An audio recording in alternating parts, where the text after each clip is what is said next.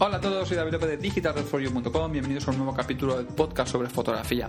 Hablando en RAW, estamos ya en el capítulo número 24 y en el primer capítulo de lo que podríamos decir que es la segunda temporada, por así decirlo, de los eh, podcasts sobre fotografía. Quería lo primero daros las gracias por la paciencia que habéis tenido todos vosotros por aguantar estos tres meses que hemos estado sin, sin capítulos de podcast, que han sido tres meses difíciles en los que he tenido bastante trabajo y además en los que he tenido que estar preparando cosas para la próxima temporada, para el próximo año, eh, en cuanto se refiere pues, eh, a, mi, a, mi, trabajo como fotógrafo de eventos y demás.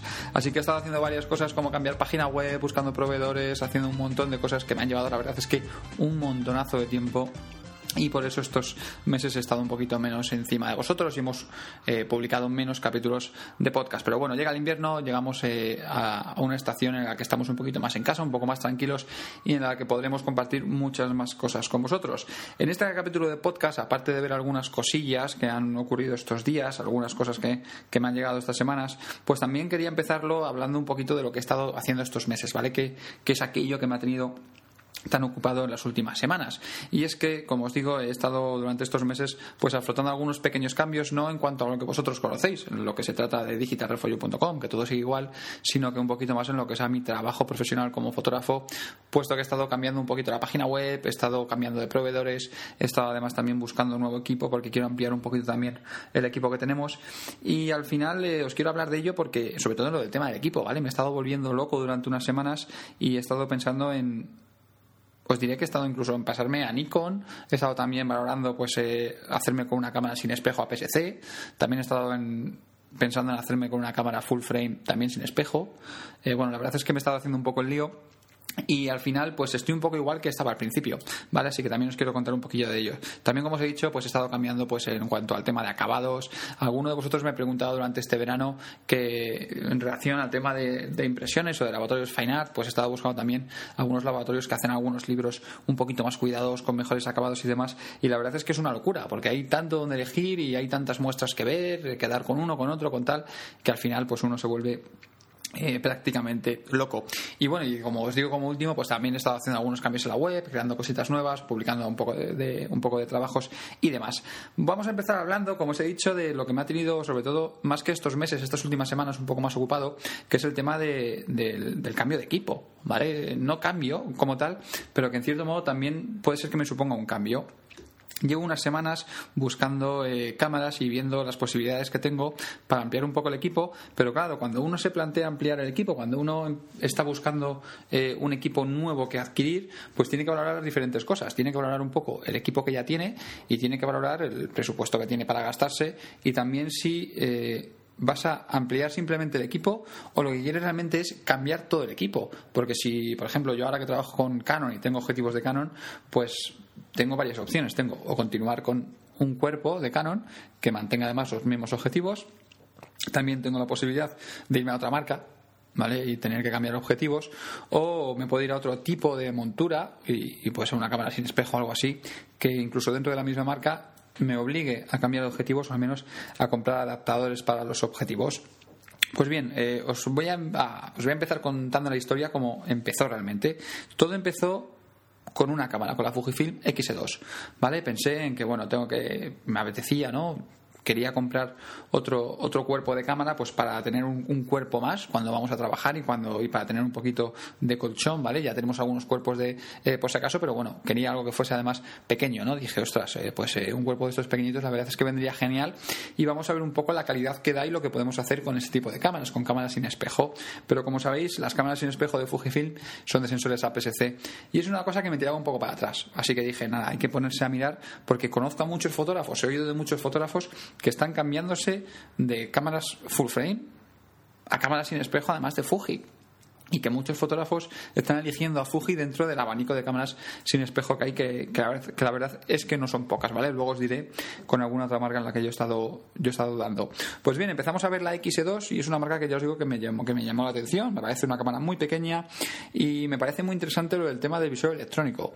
Muchos puristas de la fotografía o muchos de vosotros podéis pensar que una cámara que tiene el visor electrónico es una porquería vale que eso no es fotografía podéis pensar. Eso es más una cámara para domingueros es una cámara cámara para. Eh, pues realmente no, ¿eh? no penséis así, no.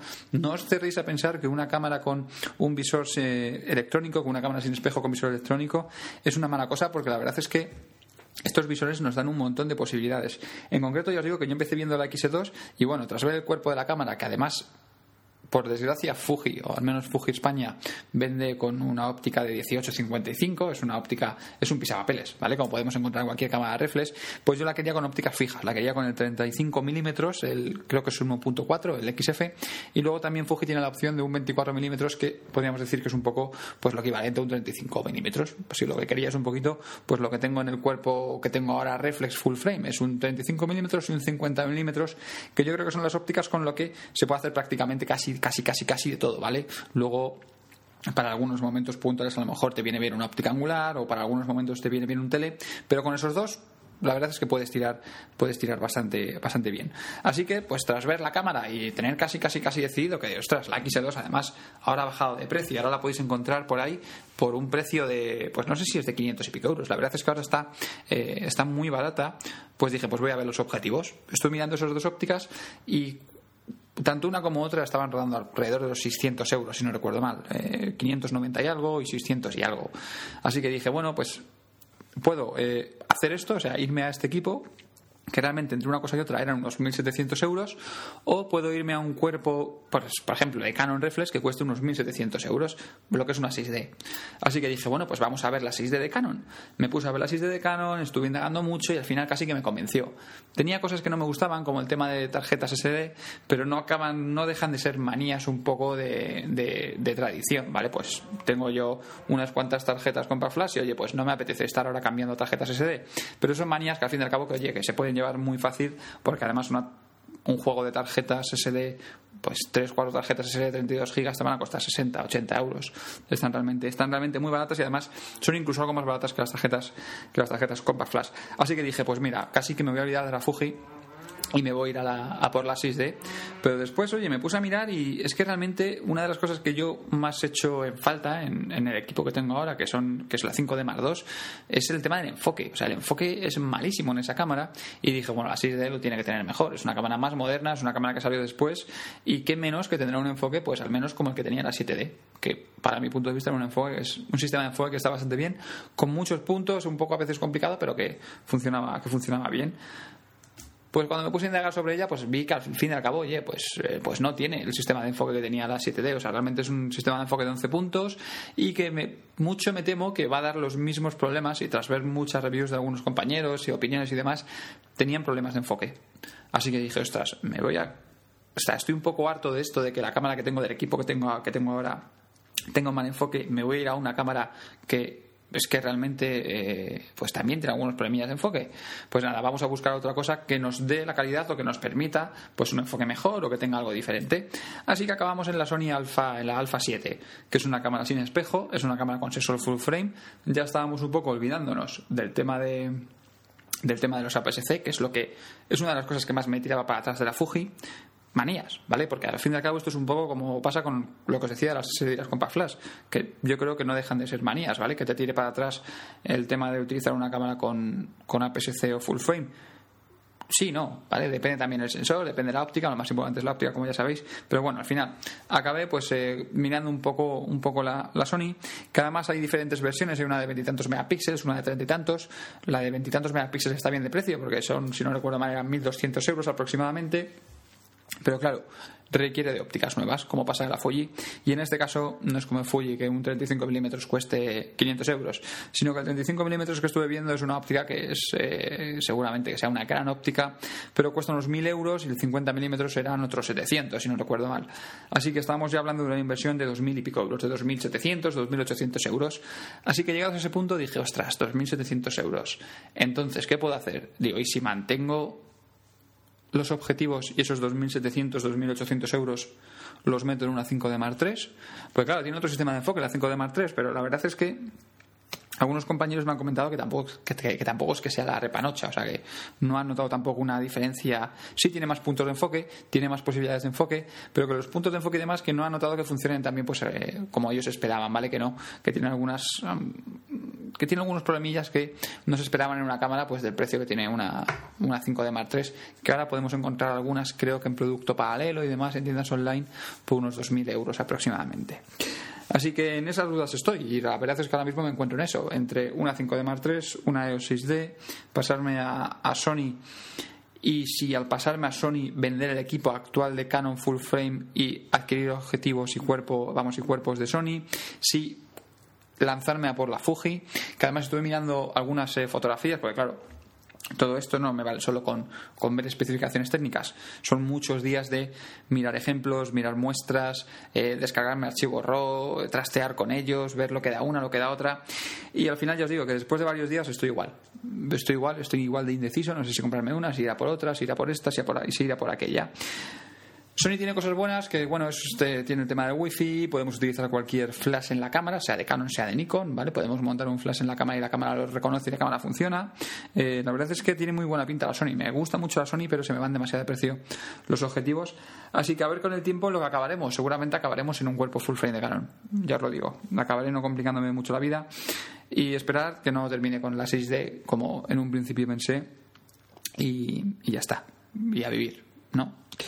Bueno, vamos a empezar con las cosillas. Esto es un poco lo que os digo que he estado estos meses más liado, ¿vale? Pues con estas, con estas dudas, como veis, es en lo que me han tenido, sobre todo estos meses, entretenido.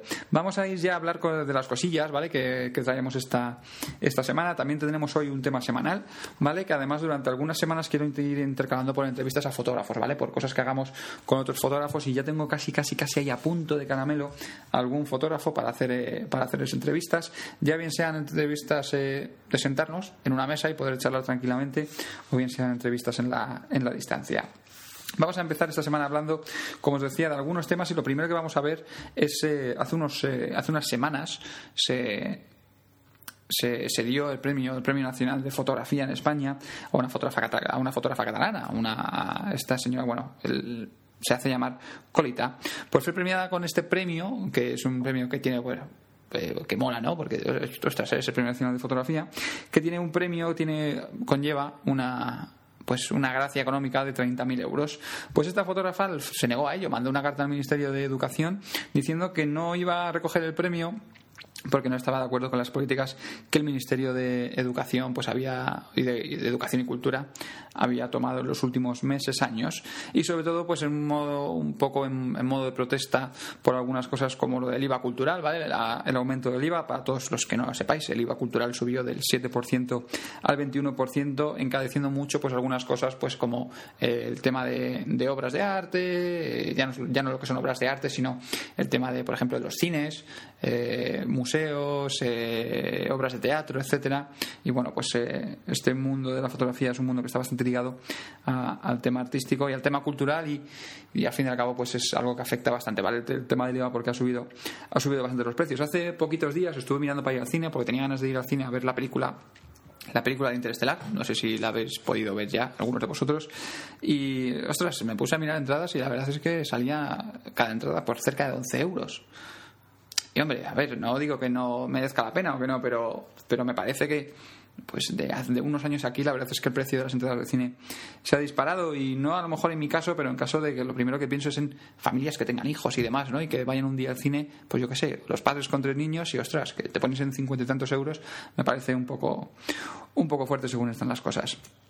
Pero bueno, al final esta mujer pues rechazó el premio, algo que sin duda que la honra, ¿vale? Algo que me parece que se debería hacer más y que creo que últimamente, o me ha llegado a los oídos que últimamente la verdad es que se está haciendo bastante, o sea que se están dejando de recoger eh, premios ya no solo en tema pues de premios nacionales, sino también en premios a, excelencia en educación de algunos alumnos y demás que también se han, se negado a recibirlos, pues también un poco en modo de protesta pues de, de las, de las últimas decisiones que ha tomado el, Ministerio de, de Educación y Cultura. Vamos a hablar de otra cosa. Vamos a hablar de algo que hacemos todos cuando nos vamos de vacaciones y que a lo mejor tendríamos que tener un poco más en cuenta. Y es que estos días es algo que yo la verdad es que desconocía, no pensaba que esto llegase hasta este punto. Y es que estos, estos días he, podido conocer una, no una historia, sino he podido conocer que, bueno, pues en la Unión Europea, como sabéis, tenemos un montón de leyes, llevamos un montón de años existiendo y pues llevamos un montón de años haciendo leyes o, o los que nos gobiernan o los que vienen aquí a decirnos cómo hay que hacer las cosas, pues que están poniendo leyes. Y no sabía que, eh, si es que esto lo hablamos en un capítulo de podcast ya el año pasado, ¿vale? Ya estuvimos tratando de ellos la temporada pasada. Y Y bueno, los derechos de los derechos de imagen, los derechos de autor no solamente pertenecen a las personas, también pertenecen pues a todas aquellas obras. Y dentro de esas obras también se encuentran los edificios. Un edificio al fin y al cabo no deja de ser una obra de arquitectura. Pues hay algunos edificios de, en la Unión Europea que todos fotografiamos en nuestros viajes y que en teoría no podemos fotografiar porque tienen reservados los derechos de imagen de los mismos.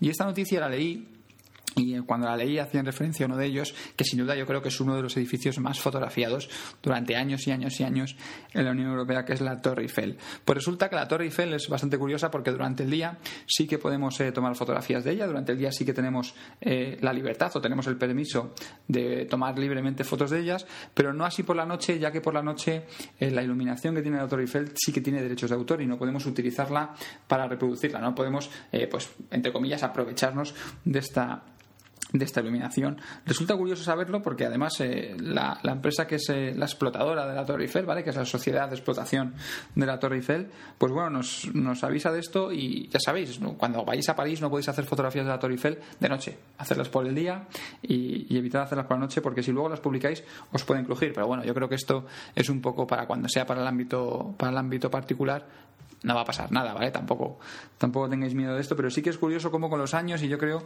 que estamos un poco sobre, sobre legislados. Creo que tenemos demasiadas leyes que nos impiden cosas. Incluso mirad, otro ejemplo, que es también un poco sangrante, es que Wikipedia fue a publicar una fotografía del Parlamento Europeo en la entrada que ellos habían hecho del Parlamento Europeo y fueron a utilizar una fotografía pues del Parlamento Europeo en sí, una fotografía en la que se veía el edificio. Pues tuvieron problemas para utilizarla a pesar de tener una carta por escrito, a pesar de tener un, un, consentimiento por escrito del Parlamento Europeo, ya que los derechos de imagen del edificio del Parlamento Europeo no son del propio Parlamento Europeo, sino que son de un de un eh, de una oficina de arquitectos que supongo que estará pues en Bruselas o algo así.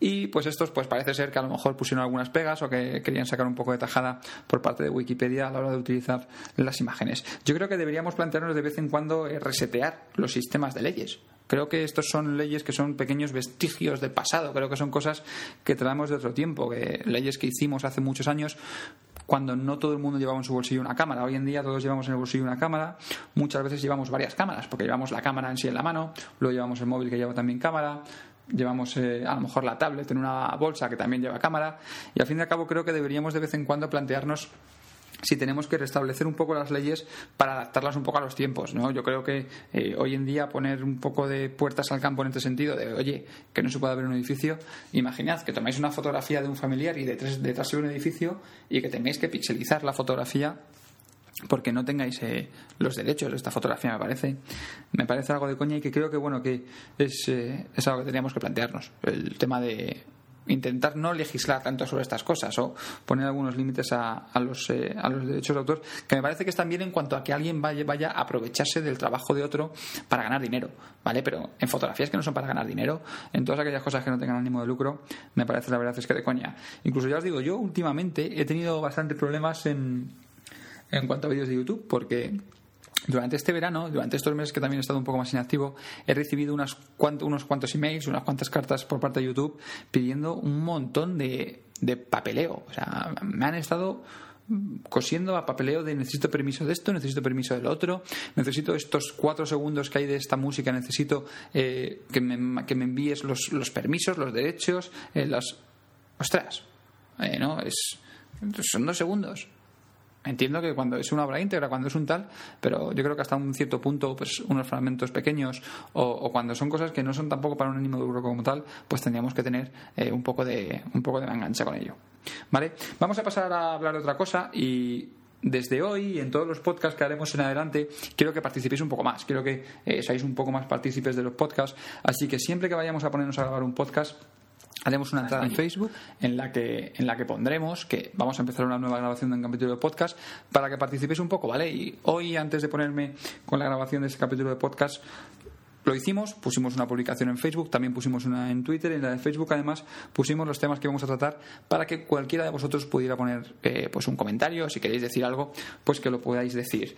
En concreto además esto os lo cuelo ahora porque en lo que vamos a hablar ahora uno de vosotros sí que ha hecho un comentario, dejadme un momento que vaya directamente al Facebook, os voy a pedir perdón por los clic, clic, clic, serán un poco molestos, pero en concreto, bueno, pues ahora vamos a hablar de las 7D Mark II y en concreto Mauro Erazo Restrepo nos ha hecho alguna preguntilla en función a la, Canon 7D Mark II, que es una cámara que Canon ha presentado hace poquitos días, poquitas semanas, ¿vale? Hace muy poquito que podemos, eh, que podemos, que tenemos acceso a reviews, a imágenes, a muestras de ella. Pues ahora vamos a hablar de que los compañeros de DP Review han hecho un pequeño vídeo review, podríamos decir, ¿vale? Aunque me parece que es una review que no es una review al uso, ¿vale? Porque es un poco de publicidad. Eh, es un vídeo en el cual el fotógrafo Adam Jones y una de las personas de DP Review pasan unos días en una especie de parque natural, en una especie de, de resort donde hacen fotografías de paisaje. En concreto se trata de un resort que está en el estado de Montana. Y hacen fotografías de paisaje, fotografías de fauna, que hay unos, eh, unos wildcats que son... Dejadme un segundo porque la traducción literaria son una especie de linces, pero que realmente son gatos monteses, ¿vale? Eh, pues bueno, podemos ver algunas fotografías que hacen unos gatos monteses, también hacen fotografías a lobos, también hacen unas fotografías de paisaje, de un atardecer, de un amanecer, y la verdad es que son fotos increíbles, pero deciros que el vídeo es un poco de publicidad, ¿vale? Os lo dejaré subido en el blog en digitalrefolio.com para que podáis también disfrutar de él. Y durante el vídeo, pues eh, tanto Adam como esta persona de DP Review pues están hablando un poco de las bondades que tiene la 7D Mark II.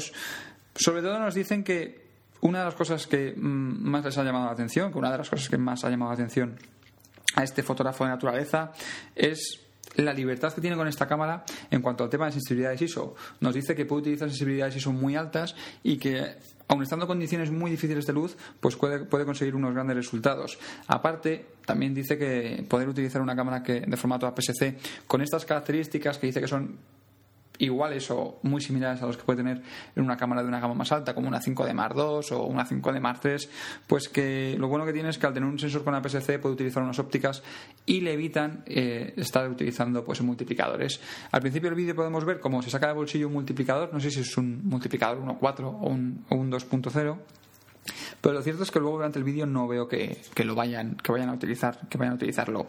Durante el vídeo sacan un poquito, intentan sacar o sacar los colores un poco a la cámara, aunque lo intentan hacer en los aspectos en los que Canon ha mejorado un poco la cámara. Ya os digo que es un poco publicitario, publicitario el vídeo desde mi punto de vista. Creo que le dan poca caña a la cámara, porque además he visto por ahí que sí que la han puesto un poco a parir. O sea, sí que he visto muchas críticas de la 7D, de la 7D Mark II.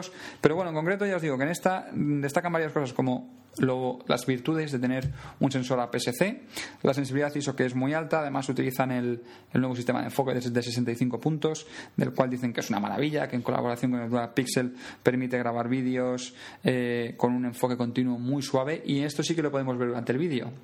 El vídeo está compuesto de varios momentos, uno que es un poco más artístico, que es el principio, otro en el cual podemos ver más la cámara en, en, acción, porque podemos ver cómo están haciendo fotografías con las cámaras, y al final del vídeo podemos ver cómo hay un pequeño resumen donde hacen un repaso de las fotografías que han tomado. Pues en este final del vídeo, donde podemos ver algunas fotografías, algún vídeo de lo que han estado haciendo con las cámaras, sí que podemos ver alguna muestra de cómo la cámara hace un vídeo y hace un seguimiento del vídeo con el dual pixel de un lobo que va caminando hacia la cámara. O sea, hacer un seguimiento de enfoque de un sujeto que va de izquierda a derecha en una foto, de derecha a izquierda, es un poco tontería porque no cambia mucho la distancia a la que la cámara tiene que ir enfocando. Pero una acción que va desde atrás hacia adelante, es decir, que viene hacia nosotros, sí que requiere un enfoque que sea algo más preciso. Y yo os digo que en concreto, eh, le sacan bastante buen partido a la cámara con esto del tema del dual pixel y consigue un buen resultado. Sí que es cierto que hay un momento que el lobo pues sale un poco del encuadre y que la cámara se vuelve un poco loca, pero me parece algo, algo interesante. Ya os digo, van con una óptica de 400 milímetros, un 200-400 de los nuevos y un 70-200-28. Deciros que las fotos que vais a ver en el vídeo os pueden parecer fotos muy interesantes, fotos de una gran calidad. A mí hay algunas que me parecieron bien de color, pero claro, tampoco sabemos cómo o durante cuánto tiempo han trabajado esas imágenes, pero sí que es cierto que al fin y al cabo en la, la fotografía lo más importante es la óptica. Y, y, ostras, es que van con, van con objetivos que son muy, muy, muy potentes, como ya os digo, que es el 200-400 y el 70-200-28. Al final del vídeo nos comentan que una 7D es una cámara perfecta para hacer fotografía de acción, ¿vale? Que es uno de los puntos fuertes de la cámara, es la fotografía de acción, la grabación de vídeo, también la ponen muy bien el tema de grabación de vídeo y sobre todo fotografía de acción porque podemos utilizarlo. El tema de la PSC tenemos la multiplicación del factor de conversión y una óptica de 300 milímetros o una óptica de 200 milímetros nos la convierte en un 300, un 400 o una de 400 milímetros llega a ser casi una óptica de 600 milímetros, algo que para fotógrafos de naturaleza, fotografía, fotógrafos de deportes y demás es realmente muy interesante. Vamos a hablar ahora de otra cámara. Bueno, os decía lo del tema de que Mauro ha hecho un comentario en, en Facebook, perdonadme que se me va a mí la cabeza, y nos decía, esto es lo que nos decía Mauro, que nos dice, ¿por qué existen cámaras de móviles que graban vídeo en resolución 4K y la 7D Mark es la tope de gama? APS-C, ¿vale? Esto tenemos que puntualizarlo, y se queda en 1080.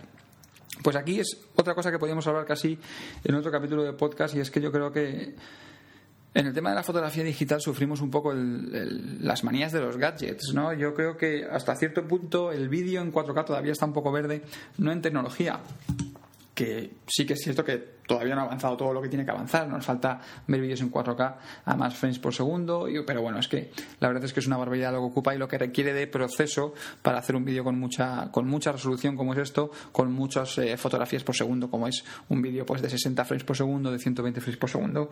Pero un poco en respuesta, Mario, deciros que ¿cuántos de nosotros tenemos televisiones 4K? ¿Cuántos tenemos, monitores 4K? ¿Cuántos tenemos móviles con pantallas 4K? Sí que es cierto que la tecnología actualmente... Eh, uno de los argumentos que tiene de venta es, pues oye, mira, tiene 4K, esta pantalla tiene más resolución, este monitor tiene más resolución, pero al fin y al cabo no tenemos que caer un poco en eso, porque hace dos días que tenemos televisión, por lo menos aquí en España, tenemos televisión en HD y encima la que tenemos en HD es en 720, o sea que ni siquiera es 1080.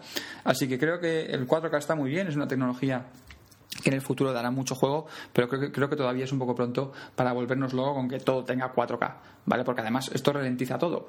Eh, tenemos archivos más pesados, o sea, si, por ejemplo, este vídeo que lo estoy grabando con dos cámaras, pues este vídeo lo estoy grabando, si lo estuviera grabando en 4K, sería una locura. Trabajar ahora con ello, editarlo, importar al ordenador, almacenar en un disco duro y demás, sería una auténtica locura y al final pues acabas teniendo muchísimo peso, archivos muy grandes que realmente pues aunque YouTube ya tiene plataforma 4K, que no lo vais a ver en 4K. O sea que hay que saber un poco lo que estamos haciendo, para qué lo estamos haciendo y dónde lo vamos a ver. Sí que es cierto que con los años avanzará la tecnología y, oye, pues eh, necesitaremos más calidad. Es cierto que lo que antes tenías en un DVD tenía una resolución un poquito más bajita y que ahora ves un DVD en una televisión de 40 pulgadas y, oye, no se ve muy bien.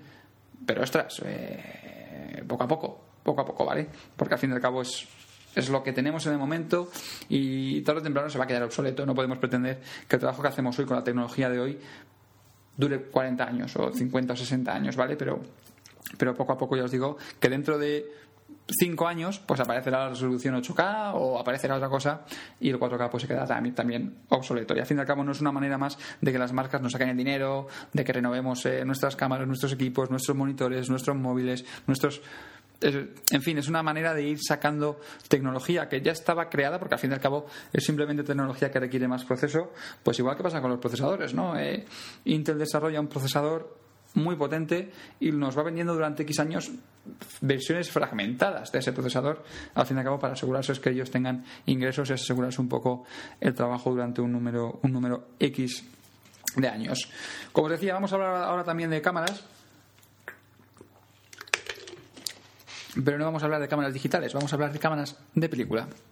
Y es que hace unas semanas eh, supimos que se iba a subastar una cámara, una, una Hasselblad 500 y una óptica 6, pero no era una cámara Hasselblad normal y un objetivo 6 normal, sino que eran la primera cámara que salió al espacio y el primer objetivo que salió al espacio desde la Tierra en las misiones de la NASA.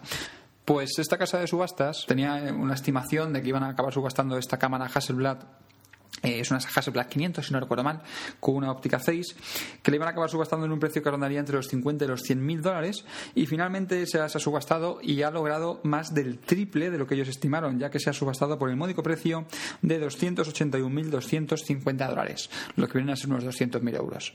Vamos, os compráis dos, tres pisitos con el precio de esta, de esta cámara Hasselblad.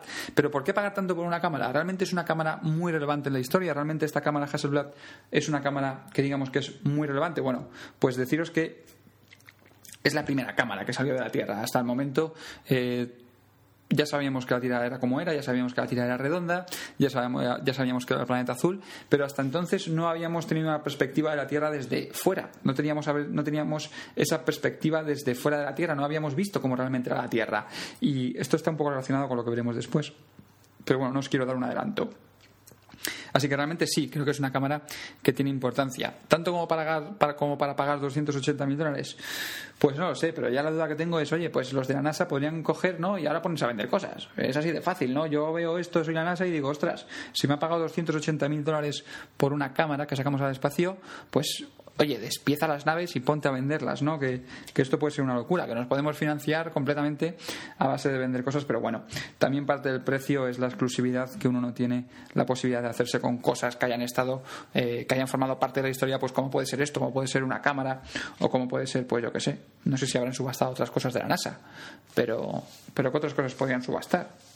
Hombre, yo creo que quitando el hardware de una nave, no que, o sea, quitando la subasta de una nave en sí, pero todas las cosas que rodean, no toda la parafernalia, todos los gadgets que rodean un poco, un poco a la NASA, auriculares, micrófonos, eh, monitores, no sé, todo ese tipo de cosas, yo creo que sería curioso, ¿no? Que, que subastasen. Pero bueno, si la Hasselblad esta todavía funciona, es una cámara que está un poco trillada, ¿vale? Deciros que eh, podéis buscar las fotos por ahí por internet. Os la dejaré la foto también en el blog, en digitalrefolio.com. Como sabéis, os dejo siempre ahí algo de información extendida de los podcasts.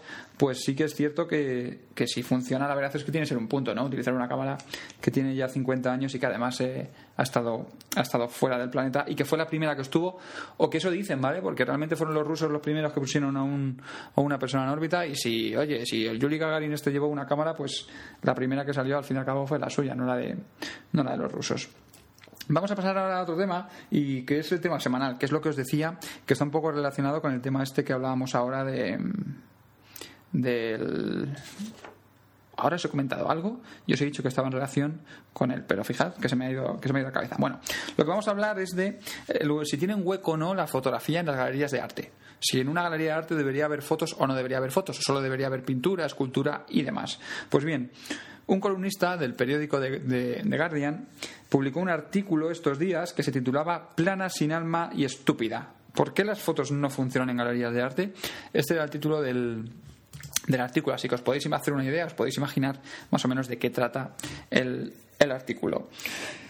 Es un debate que ha abierto, esto realmente se ha, bueno, se ha convertido en un debate y que, ha abierto este columnista, porque en la página web del periódico donde se ha publicado el artículo, pues se han hecho un montón de comentarios de gente que está un poco, eh, pues, que que disiente un poco de lo que ha dicho este hombre y que realmente está un poco en contra de pensar de que las fotografías no deban estar en galerías de arte. Os comento un poco lo que decía en el artículo.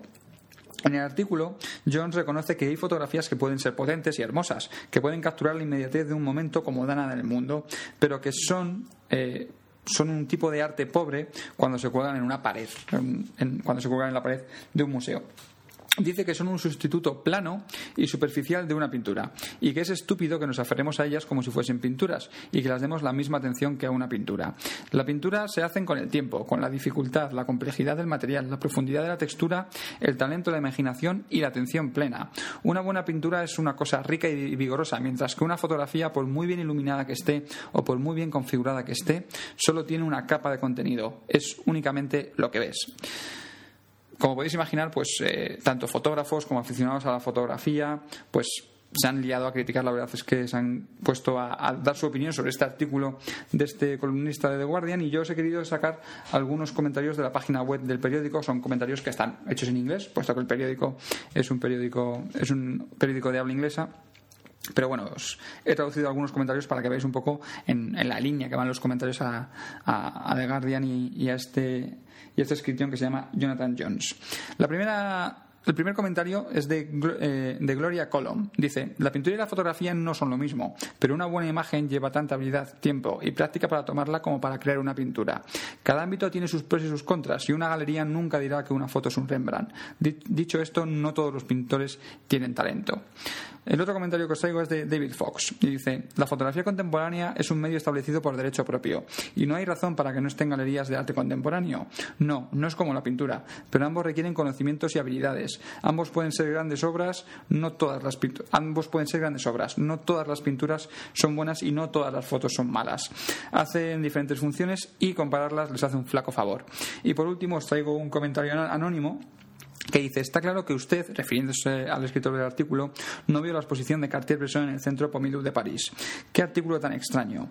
¿No, no, ¿No hubo ya este debate en el mundo en los años 50 y 60?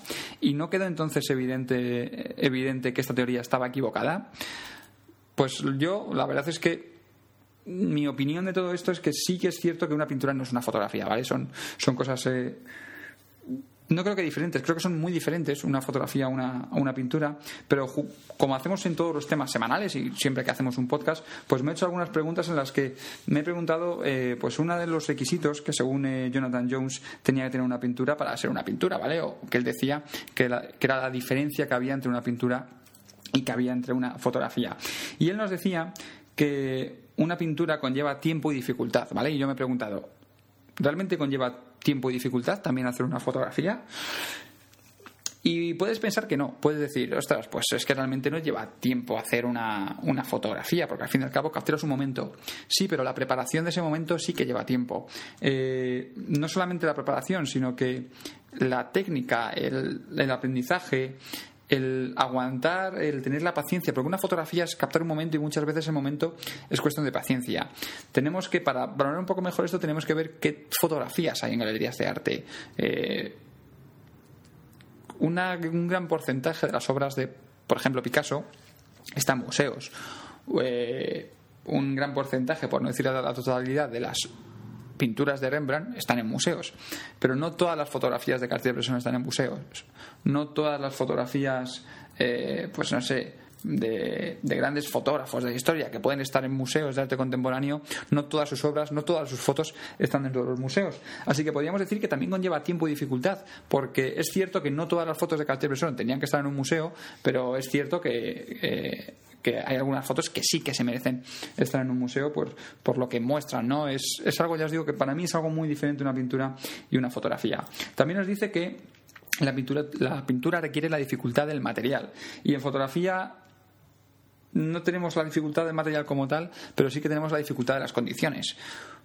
Un pintor que está pintando un cuadro, que está pintando una obra, eh, pues está pintándola en unas condiciones muy controladas, está pintándola en su estudio, está pintándola en un sitio donde hace una temperatura, donde a lo mejor hay goteras, pero a lo mejor no. Un fotógrafo tiene que lidiar un poco con ese tipo de cosas. Un pintor tiene eh, no la facilidad, pero sí que tiene la posibilidad de controlar un poco más los elementos que va a pintar. Al fin y al cabo, una pintura, imaginaros de una pintura de retrato que sea de, de, un retrato bajo la lluvia. El pintor tiene la libertad de poder hacer esa pintura sin lluvia.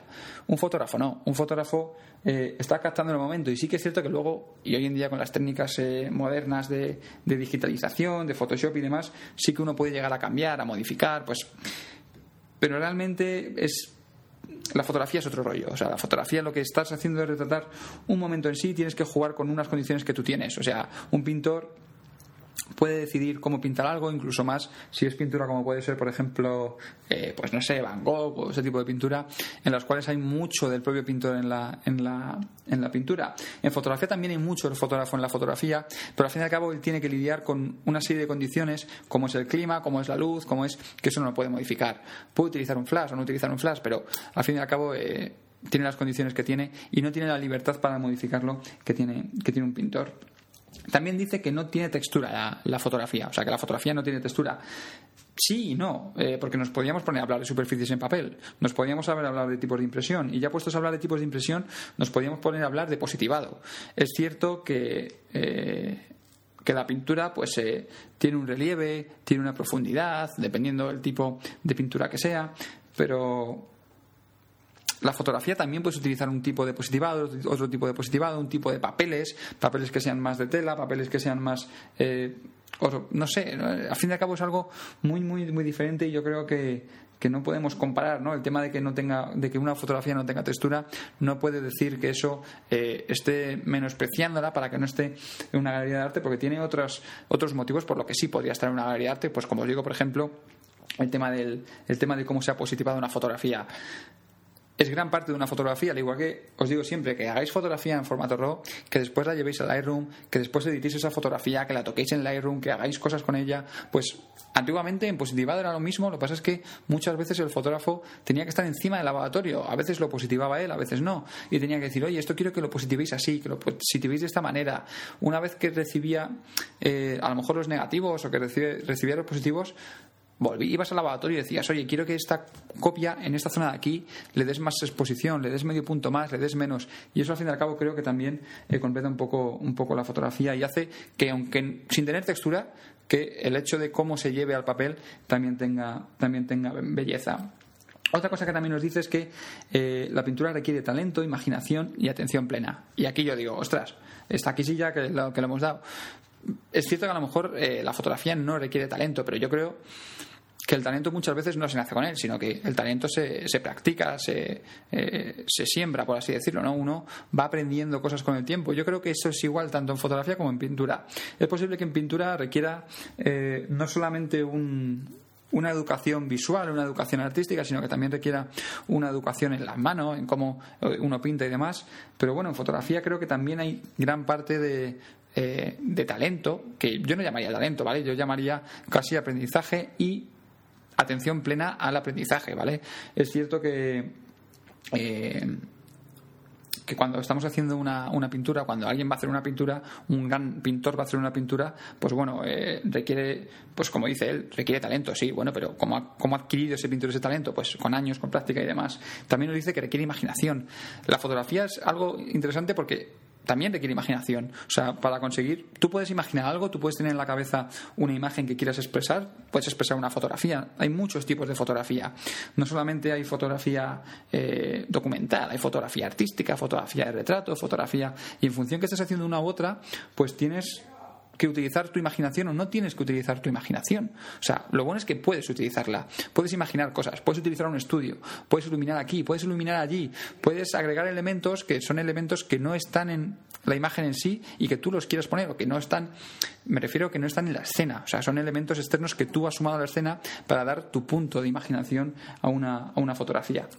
Y en cuanto al tema de atención plena, pues sin duda que la fotografía requiere atención plena. Hace nada hablábamos pues de las 7 de Mar 2 y de este fotógrafo de naturaleza que le digan a un fotógrafo de naturaleza si la fotografía requiere atención plena o no. O sea, a un fotógrafo que está en medio de, en medio de África fotografiando unos leones en una tienda de campaña para que no le vean o para que no le detecten y que está durante horas y horas ahí atrincherado para poder captar una imagen, para poder captar, si eso no es atención plena. Sí que es cierto que desde mi punto de vista son muy diferentes, ¿vale? La fotografía y la pintura no es lo mismo, creo que ambas deberían estar en museos o más que museos yo creo que la pintura debería estar más en museos y a lo mejor eh, la fotografía más en galerías. Un tipo de, pintura sí creo que también debería estar en galerías, pues eh, pintura más contemporánea y demás, creo que, eh, que sin duda que puede compartir espacios en pues en galerías contemporáneas sin ningún problema. Pero la fotografía tiene una grandeza que no tiene la pintura y es lo que os decía al, final, ¿no? Que eh, la pintura al fin y al cabo es una interpretación del pintor de una escena.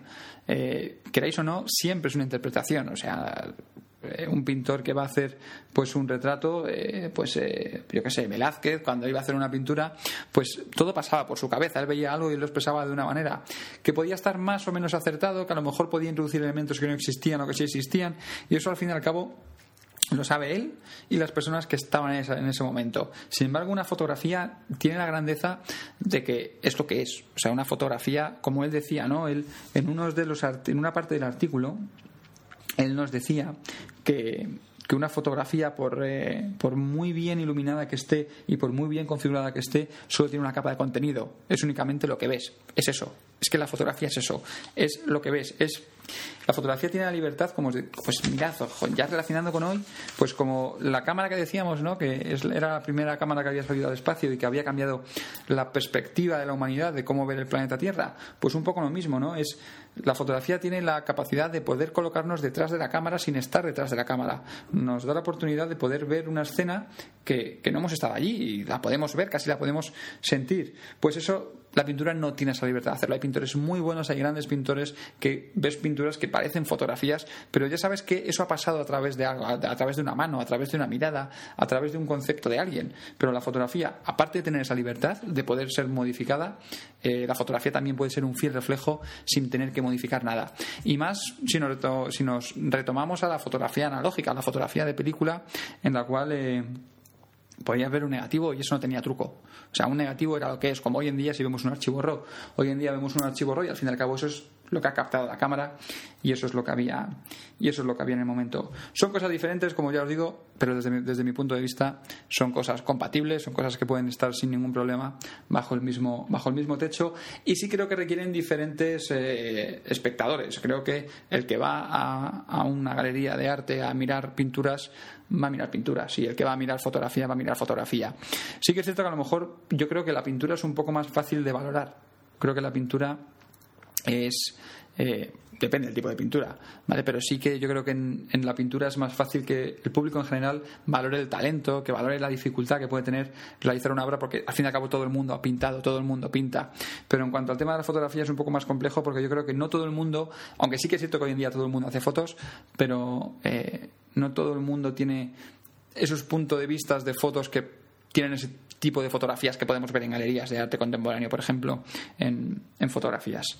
Pues hasta aquí el podcast número 24. Daros las gracias a todos los que habéis escuchado el podcast, ¿vale? Espero que os haya, que os haya resultado interesante. Me voy a ir rápidamente a Facebook, porque creo que alguno de vosotros habéis publicado alguna cosilla más. Como os decía, estas, eh, estos nuevos capítulos, ¿vale? Quiero que vosotros interactuéis un poco también con, los podcasts, ¿vale? Quiero que, no quiero que simplemente seáis eh, pues simplemente oyentes o espectadores, ¿vale? Eh, sino que quiero que también interactuéis. Y mirad, tenemos un comentario también de Luis Miguel Durango Ruiz que nos, nos hace dos preguntas. ¿Cómo crees que, que está Sony en el mundo de la fotografía? ¿Crees que algún día Sony podrá estar por encima de Canon o Nikon? Pues mira, justo al principio del vídeo, eh, Luis Miguel hemos estado hablando de esto, ¿vale? Os he estado contando que tenía mis dudas si realmente adquirir una cámara que fuese de Canon, si fuese de Sony, si fuese.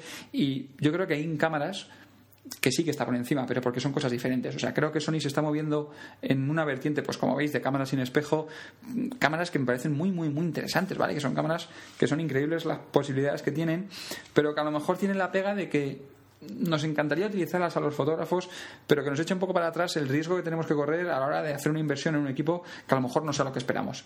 Y pecamos de ser conservadores, pero pensad que es mucho dinero el que invertimos en equipo y que no podemos darnos la libertad de meter la pata, no podemos darnos la libertad de equivocarnos a la hora de tomar una decisión y que es una decisión que cuesta mucho dinero. Y bueno, nos gusta un poquito pues como supongo que a los artistas, a los pintores les gustará pintar todas sus obras con, con, un tipo de pincel, pues a nosotros yo creo que también nos gusta un poco hacer nuestro trabajo con un tipo de equipo y nos cuesta mucho que nos saquen de ahí, ¿vale? Pero sí creo que con el paso del tiempo y creo que poco a poco, y ya os digo, yo estoy planteándomelo, eh, Sony y, no Sony, sino otras marcas como puede ser, por ejemplo, Fuji, se van con un, con un hueco en el, en el mundo de la fotografía, sobre todo en, en nivel profesional. ¿Vale? Pues como os digo, gracias a todos por haber visto, escuchado este capítulo de podcast. Deciros que los que lo estéis viendo a través de YouTube os podéis suscribir aquí abajo en el canal de YouTube o en la esquina superior derecha, como siempre. Y los que lo estéis escuchando a través de dispositivos Android, deciros que en el blog, en digitalrefolio.com, tenéis el feed RSS para vincularlo directamente a una aplicación y que podáis eh, directamente descargar, que la aplicación se descargue directamente el capítulo cada vez que publiquemos un nuevo capítulo. Y los que estáis escuchando a través de dispositivos iOS, deciros que en iTunes también os podéis suscribir para que haga exactamente lo mismo, que iTunes se descargue directamente cada capítulo en cuanto lo colguemos. Pues eso, ha sido todo. Soy David López para digitalrefolio.com. Hasta la vista.